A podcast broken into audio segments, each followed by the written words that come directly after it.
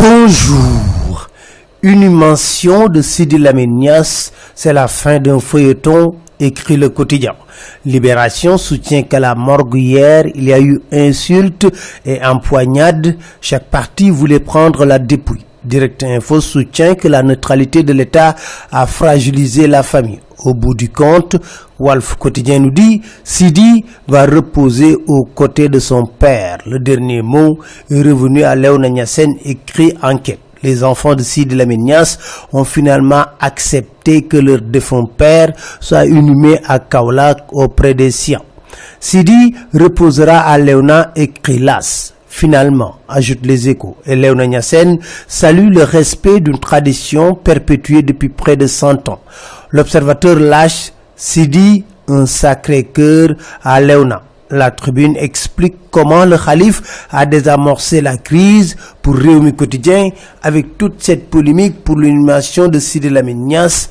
Un sacrilège a été commis. Bref, retenons avec 24 heures que tout finit bien. Sidi Lamignas sera inhumé à Léona ce vendredi.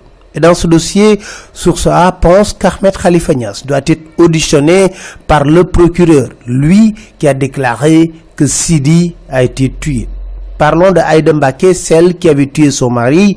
À la une de Vox Populi, elle déclare ce n'est pas un assassinat, mais la volonté d'Allah. Quoi qu'il en soit, Vox Populi nous dit elle a été inculpée pour assassinat et placée sous mandat de dépôt à la prison de Liberté 6. Maki, l'éternel revanchard, écrit Dakar Time. En dehors du centre Abdou Diouf, il n'a pas de projet propre. Il n'inaugure que les œuvres de son mentor Abdoulaye Wade, dont il était le chef du gouvernement. Hier, il a inauguré le musée des civilisations noires.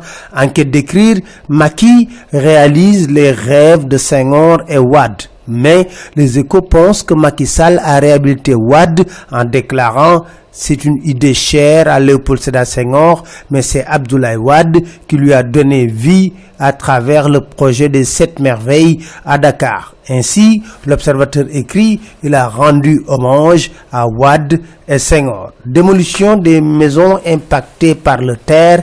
Le témoin nous dit, Sénélec, Sonatel, SDE sont également victimes de l'APIX présidentielle 2019, le quotidien nous dit c'est la course au dépôt. Maki et Gaku ont ouvert le bal. C'était tout, merci, très bonne lecture à tous.